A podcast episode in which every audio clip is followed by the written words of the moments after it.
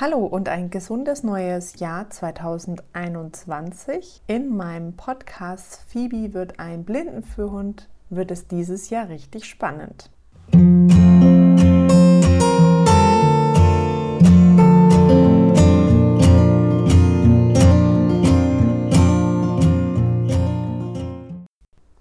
Denn dieses Jahr wird sich Ende März oder im April spätestens herausstellen, ob Phoebe den Gesundheitstest besteht.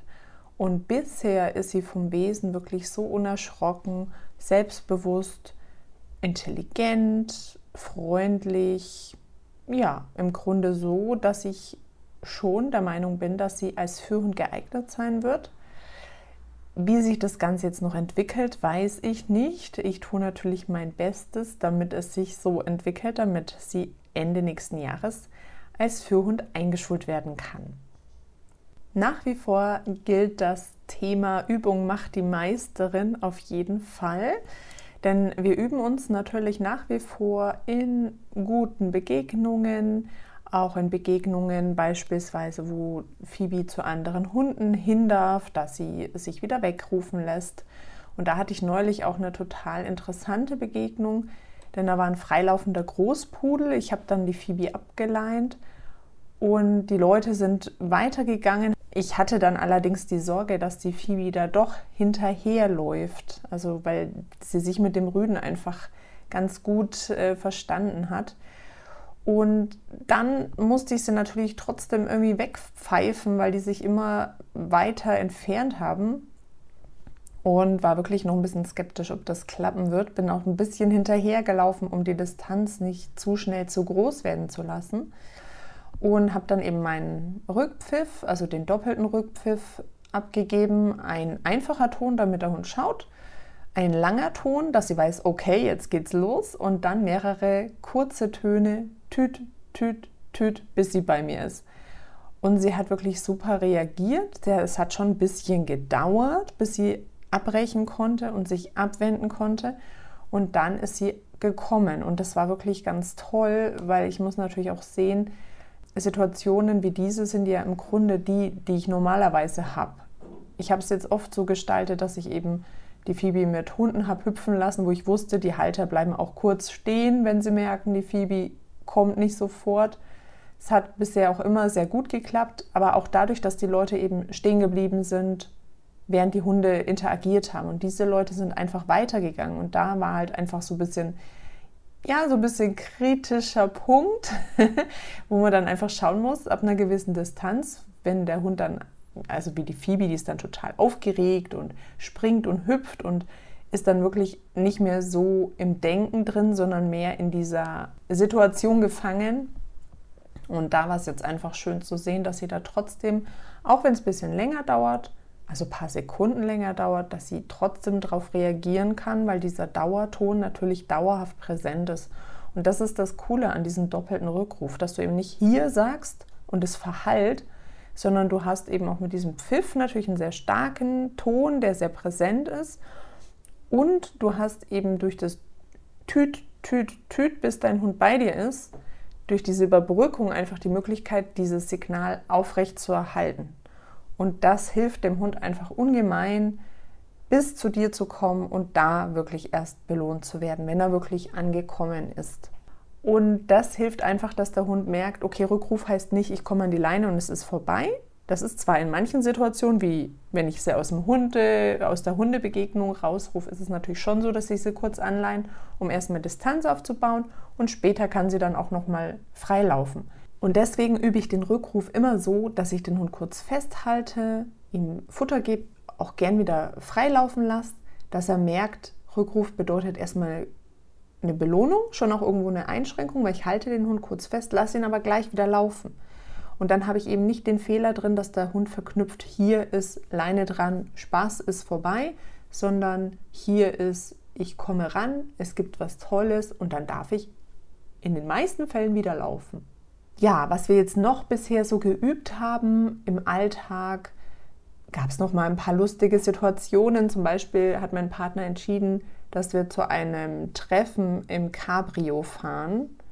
Das bedeutet für mich, ich sitze hinten auf dem Rücksitz, das ist ziemlich eng und der Hund sitzt neben mir, also auch auf dem Rücksitz. Ich bin ja ein Fan davon, bei mir ist es einfach im Auto so, der Hund kommt in den Kofferraum und ich sitze vorne und Menschen sitzen vorne auf den Plätzen und Hunde kommen in den Kofferraum. Das ist so meine Devise. Und im Cabrio geht es halt nicht anders. Da sitzt der Hund dann natürlich auf dieser Matte angeschnallt auf dem Rücksitz. Ähm, aber es war so, dass ja unser, unser Kind noch vorne saß, weil es mit dem Sitz uns nicht gepasst hätte. Jedenfalls war ich dann hinten mit der Phoebe gehockt und das war natürlich auch sehr interessant für sie und sehr lustig dass da jetzt die Alte mit in ihrer Hundebank sitzt. Ja, das war ganz nett. Und was wir noch gemacht haben, ist, ähm, wir haben so ein bisschen angefangen mit Führhundaufgaben. Also kein Aufschrei jetzt bitte, das sind wirklich ganz harmlose Sachen. Zum Beispiel stehen bleiben an der Bordsteinkante, rauf und runter. Und wir haben kleine Nahziele hier in der Umgebung, zum Beispiel eine Postbox eine Bank und den Schalter an der Bahnhaltestelle. Die Nahziele habe ich mit ihr schon angefangen zu üben. Besser gesagt habe ich das so gemacht, dass ich im Grunde ihr zum Beispiel gesagt habe Box und sie an dieser Box, Postbox, gefüttert habe. Das war es schon. Also das hat eigentlich gar nicht so einen intensiven Übungscharakter, sondern ich habe ihr das halt einfach nur gezeigt. Hey, an diesem Kasten gibt es Futter. Genauso an dieser Bank gibt es Futter und an diesem Schalter gibt es Futter. Also es sind so einfache Sachen. Und natürlich, wenn ich das Wort sage und sie weiß, sie wird an dieser Sache gefüttert, dann hat es halt einfach diese Verbindung aufgebaut, sodass ich jetzt mittlerweile, wenn ich jetzt ein paar Meter vor der Box bin, ein paar Meter vor einer Bank oder ein paar Meter vor, der, vor dem Schalter, wenn ich dann Schalter, Box oder Bank eben sage, dann zieht sie wirklich hin und zeigt das schön an. Und das ist total schön. Das macht Spaß. Also das kannst du im Grunde auch im Alltag mit deinem Hund überall einbinden. Denn so eine Target-Arbeit, also dass dein Hund einfach ein, ein bestimmtes Ziel anläuft, kann dir auch manchmal helfen, dass dein Hund überhaupt irgendwie läuft. Denn das Problem haben auch manche, dass sie merken, auf bestimmten Wegen oder Strecken läuft der Hund nicht gern. Das kann verschiedene Gründe haben. Und wenn du so ein Target einbaust, dass dein Hund zum Beispiel nach diesen zehn Metern an irgendeinem bestimmten Pfosten immer ein Leckerchen bekommt, dann kannst du ihn dorthin schicken und auf dem Weg dorthin geht, er einfach zielgerade darauf zu. Das funktioniert sehr gut, kannst du gerne einfach mal ausprobieren. Das ist eine schöne Spielerei und das ist ganz schlicht und ergreifend Nahzielarbeit.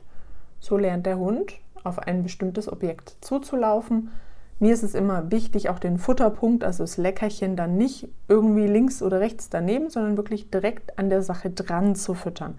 Weil dein Hund geht immer dahin, wo dann dein Futterpunkt ist. Und wenn er weiß, er wird neben der Box gefüttert, beispielsweise, würde er dann neben der Bank irgendwann stehen bleiben. Also wirklich direkt am Objekt dran füttern. Und dann hast du halt ein schönes Nahziel, das du für verschiedene Situationen einsetzen kannst. Was ich jetzt übe, ist unterwegs verschiedene Schrittgeschwindigkeiten, also normales bei Fuß gehen schnelles Fußgehen, das heißt bei uns Hop Hop. Und langsames Fußgehen heißt langsam. Und da versuche ich wirklich ganz korrekt diese verschiedenen Schrittgeschwindigkeiten zu erzeugen, dass mein Hund die gut kennt.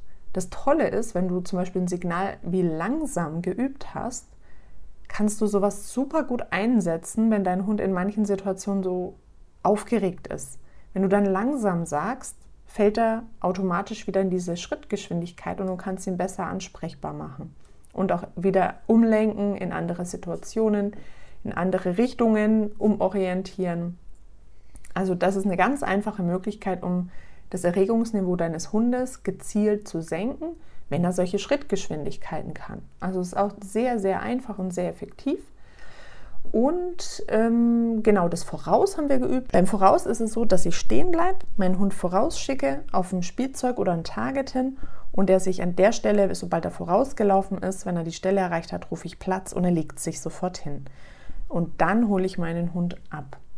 Und das ist auch eine total schöne Übung, macht Spaß, hat auch was mit Distanzkontrolle zu tun, also dass ich meinen Hund auch in der Entfernung mal Sitz oder Platz sagen kann. Das kann auch unterwegs mal praktisch sein, wenn es schnell gehen muss. Und ja, wir brauchen es halt einfach auch für den Hundeführerschein. Was wir auch geübt haben oder immer wieder mal üben, das ist jetzt kein totaler Fokus von mir. Natürlich Targets spielen wieder eine Rolle dabei, es sind Gymnastikübungen. Zum Beispiel Vorderpfoten- und Hinterpfoten-Target, also dass ihr einfach lernt. Vorderpfoten-Target heißt, meine Vorderpfoten stehen auf der Zielscheibe oder meine Hinterpfoten stehen da drauf.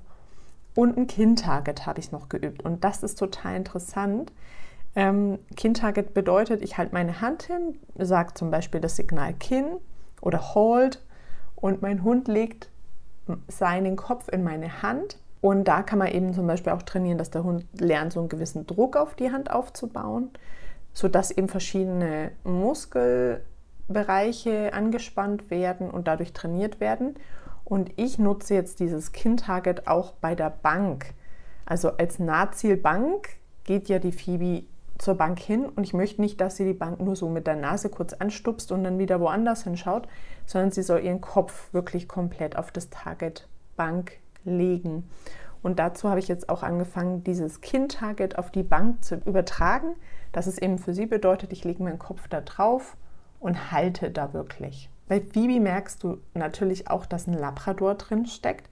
Das heißt, sie hat wirklich eine tolle Nase und es ist schon auch wichtig, ihr viele Angebote zu machen, dass sie eben nicht ins Gebüsch geht und da irgendeinen Unrat rausholt.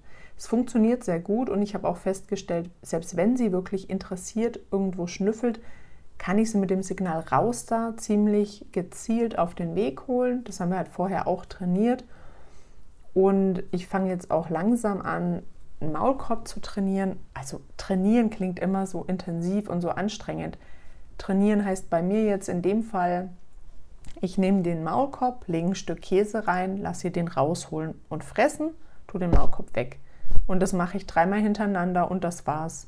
Also es ist wirklich so sporadisch. Ich sehe den Maulkorb mal da liegen, denke mir, ach stimmt, da kannst du ja mal wieder was rausfuttern lassen. Einfach, dass sie das schon mal in Kontakt kommt. Und so gewöhne ich den Hund in ganz kleinen ähm, Situationen im Grunde daran, dass das positiv verknüpft ist. Und später fange ich dann nochmal an, das so richtig mit Tragen und Halten und so weiter zu üben. Also du kannst total viel mit deinem Hund üben, indem du einfach jeden Tag ihm bestimmte Sachen mal anbietest. Ne, oder zum Beispiel das Fürgeschirr, da habe ich es jetzt mal dreimal reinschlupfen lassen, einfach ein Futterstückchen nehmen lassen und dann habe ich das wieder weggelegt. Und jetzt habe ich es irgendwie dreimal den Kopf durchstecken lassen und das Fürgeschirr schon mal über den Rücken gelegt, zugemacht, aufgemacht und wieder weggelegt. Also es sind so ganz kleine Nuancen und so lernt der Hund einfach, hey, ist ja gar nicht schlimm, ich kriege einen Keks und dann ist es auch schon wieder erledigt, das Thema. Und dann ist es schon fast schade für den Hund, dann guckt er schon dahin und denkt sich, ja, kannst du nicht den Maulkorb wieder rausholen? Kannst du nicht das Fürgeschirr vom Haken nehmen? Da kriege ich doch was. Und das ist ganz schön, weil dann hat der Hund einfach Spaß dran, spielt da auch ein bisschen mit und probiert auch selber aus. Hast du ein Thema bei Hundebegegnungen oder möchtest du deinen Hund dazu bringen, nicht ständig Unrat aufzunehmen, dann sind das zwei Schwerpunkte, bei denen du auf mich auf jeden Fall zukommen kannst. Denn was Umorientierung betrifft, kann ich dir sehr, sehr viele Infos geben. Wenn du Interesse an einem kostenfreien Gespräch hast, dann melde dich gern bei mir. Alle Infos findest du auf www.kluge-hunde.de. Dann wünsche ich dir jetzt erstmal einen tollen Start ins neue Jahr und freue mich von dir zu hören. Bis bald, deine Eva.